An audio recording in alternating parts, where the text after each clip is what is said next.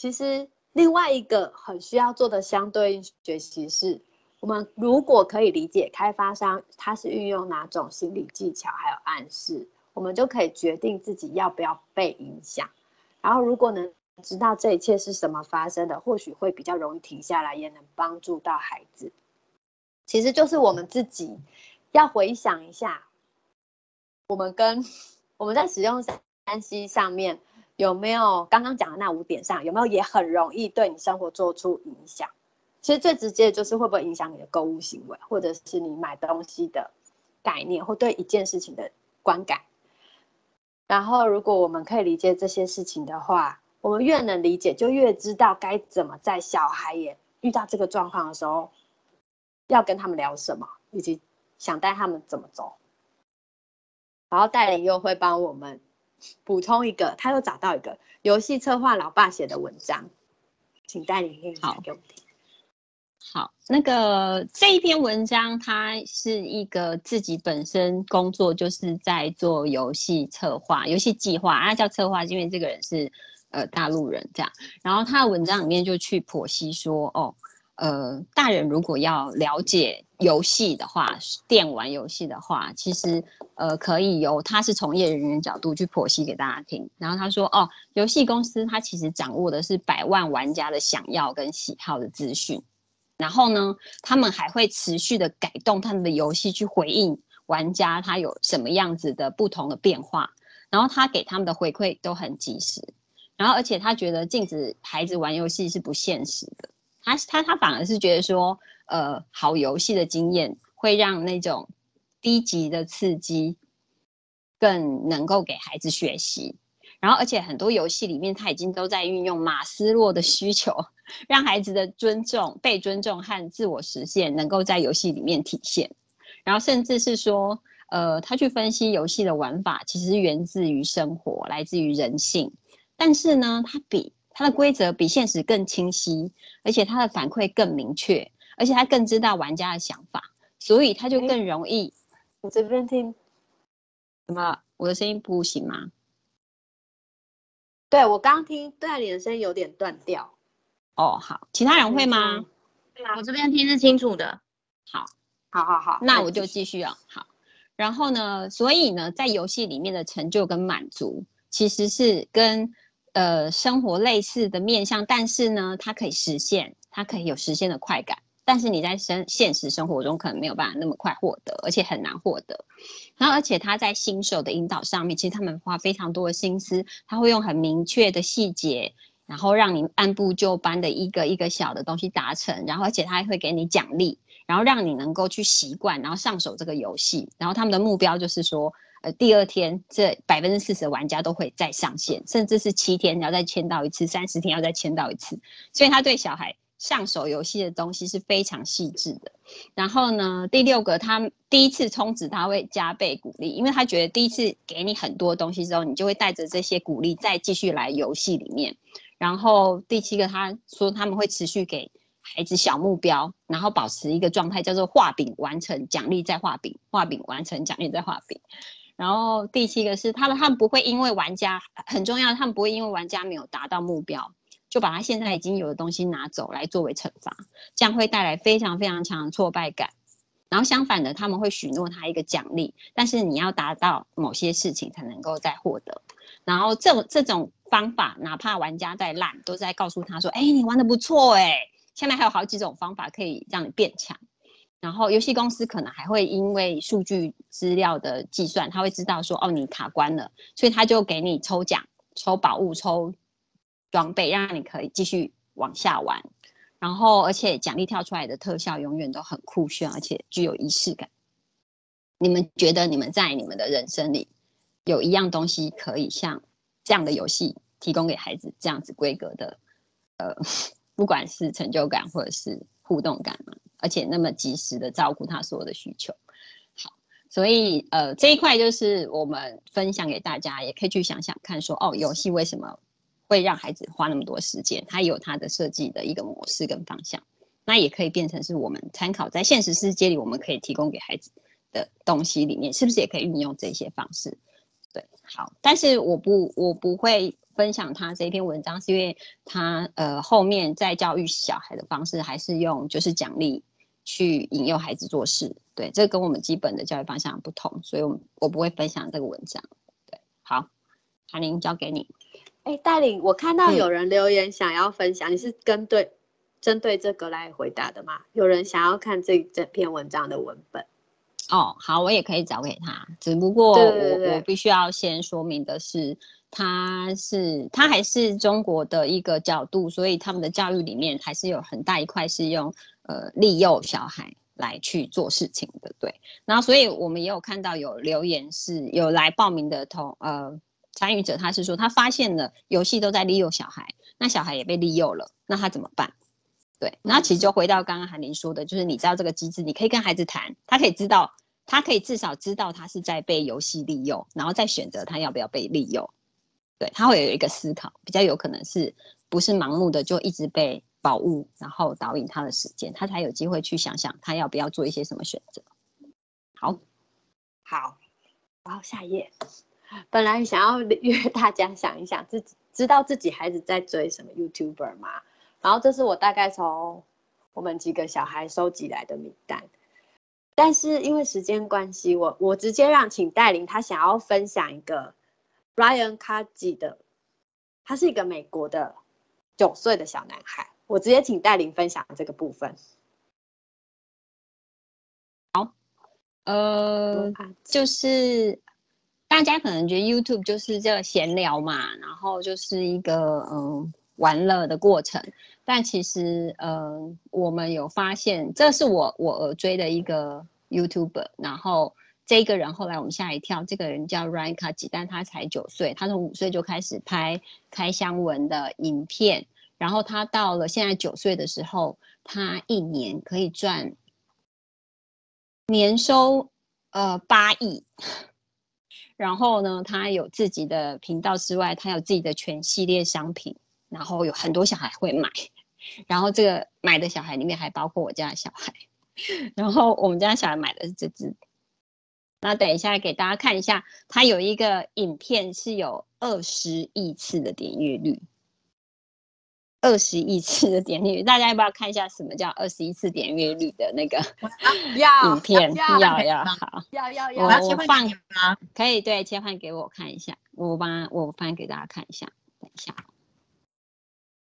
然后分享看。我 刚刚在这里，好。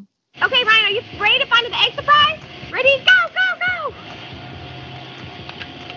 Oh, you found one. Nice. 这是那时候五岁吧，六岁的时候。Two,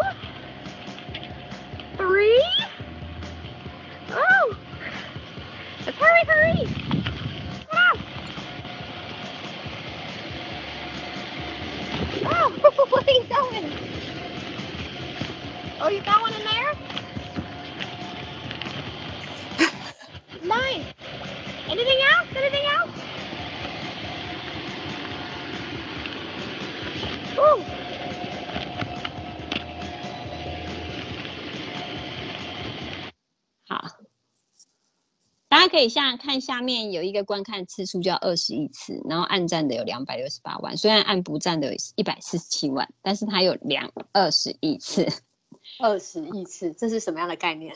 二十亿次，大家可以自己想想看是怎么样的概念，对，是怎么样的概念？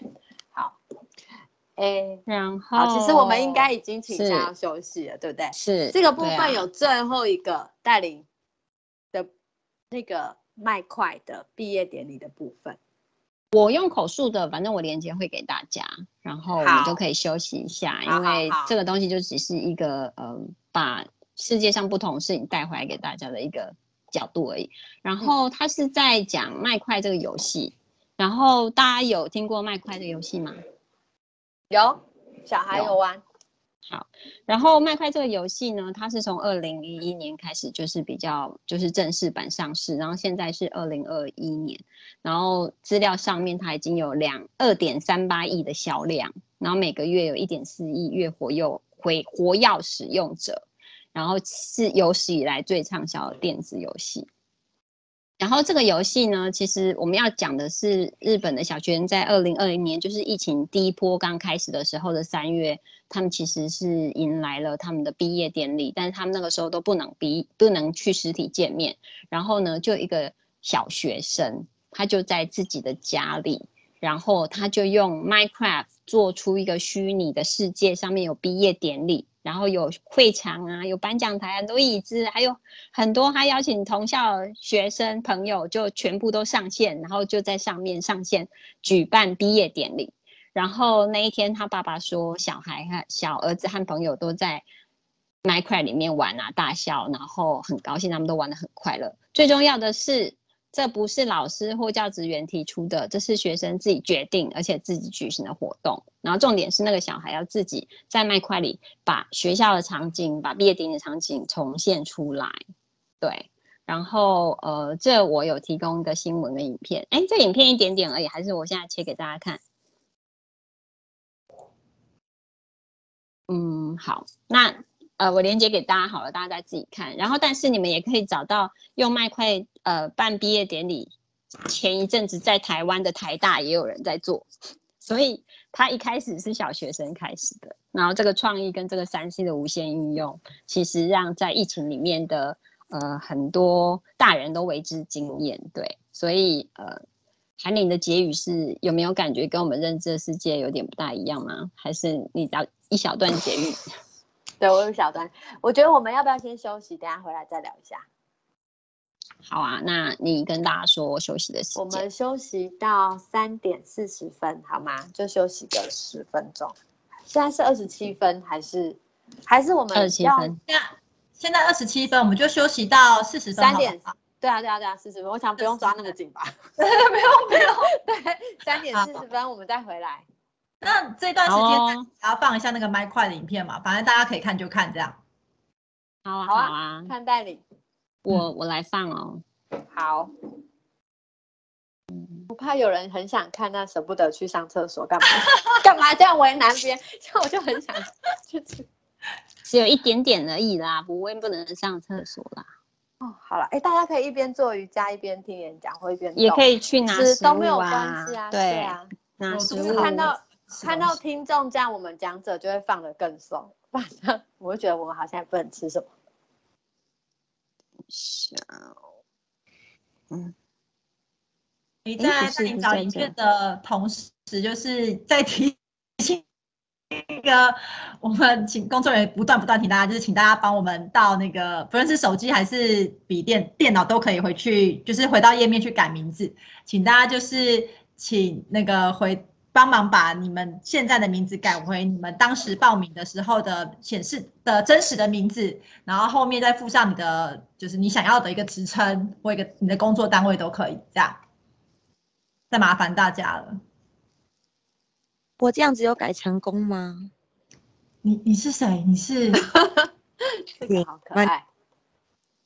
因为我不知道我自己有没有改成功，看到显示我的姓氏而已。他名字好像不会立刻就改，他他很奇妙的是，对他，而且他我在不同装置上看到名字其实不一样。哎，思涵，我有分享一幕了吗？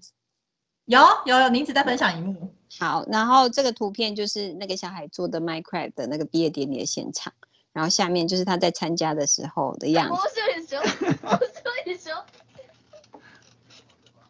然后你看他在动那个场景是三 D 的，然后里头你看他们就有一个一个小孩，每一个小孩的样子在里面，就是代表一个小孩在他的电脑上面。对，所以他们就是来参加这个毕业典礼，这样。分享完了，好，大家可以去休息。等下三点四十记得回来。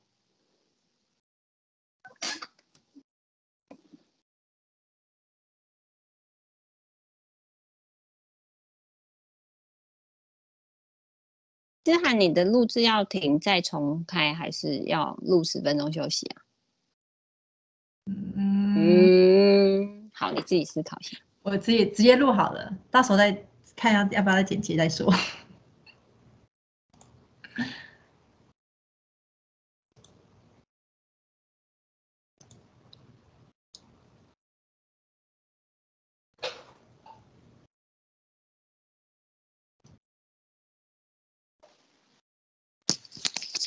想请问一下诗涵，诗涵听得到我声音吗？哎，可以可以，请说。我想请问一下，会后会提供录音档或是 PPT 的档案吗？呃，录音啊，录音档的部分就是会可以提供给大家，然后 PPT 的部分我等下再跟讲师们讨论确认一下，好不好？那呃，对，谢谢。那想请问说，就是那个录音档的话，是呃只能参加线上的这些伙伴才能够看，还是说我可以分享呃我的家庭的其他成员，或是呃共学的呃伙伴？我们之后有考虑说放到我们就是大脚巧脚亲子共学团瑜伽团的 podcast，然后如果放在 podcast 的话，你要分享就会可能比较方便。对，所以我会建议就是你等我们把影片稍微诶录音档稍微做一下处理之后，上传到 podcast 的时候，就是再分享这样子。好好了解了，谢谢。不会。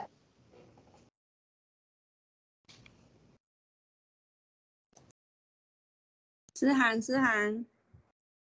要要要要，我是我是可乔。嘿。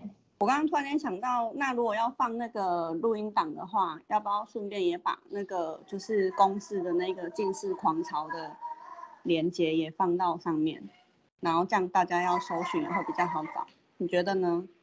对，呃，等一下，刚刚就是只要带领有讲到，就是比如说像金氏狂潮啊，或者是其他那个 TED 的演讲啊，我们等一下我会请那个公那个一力帮忙贴到这边的聊天室，然后也会再发一次 email 给大家，就是把刚刚所提到这些资讯跟影片，然后或者是他刚好提到的书单都在 email 给大家，这样。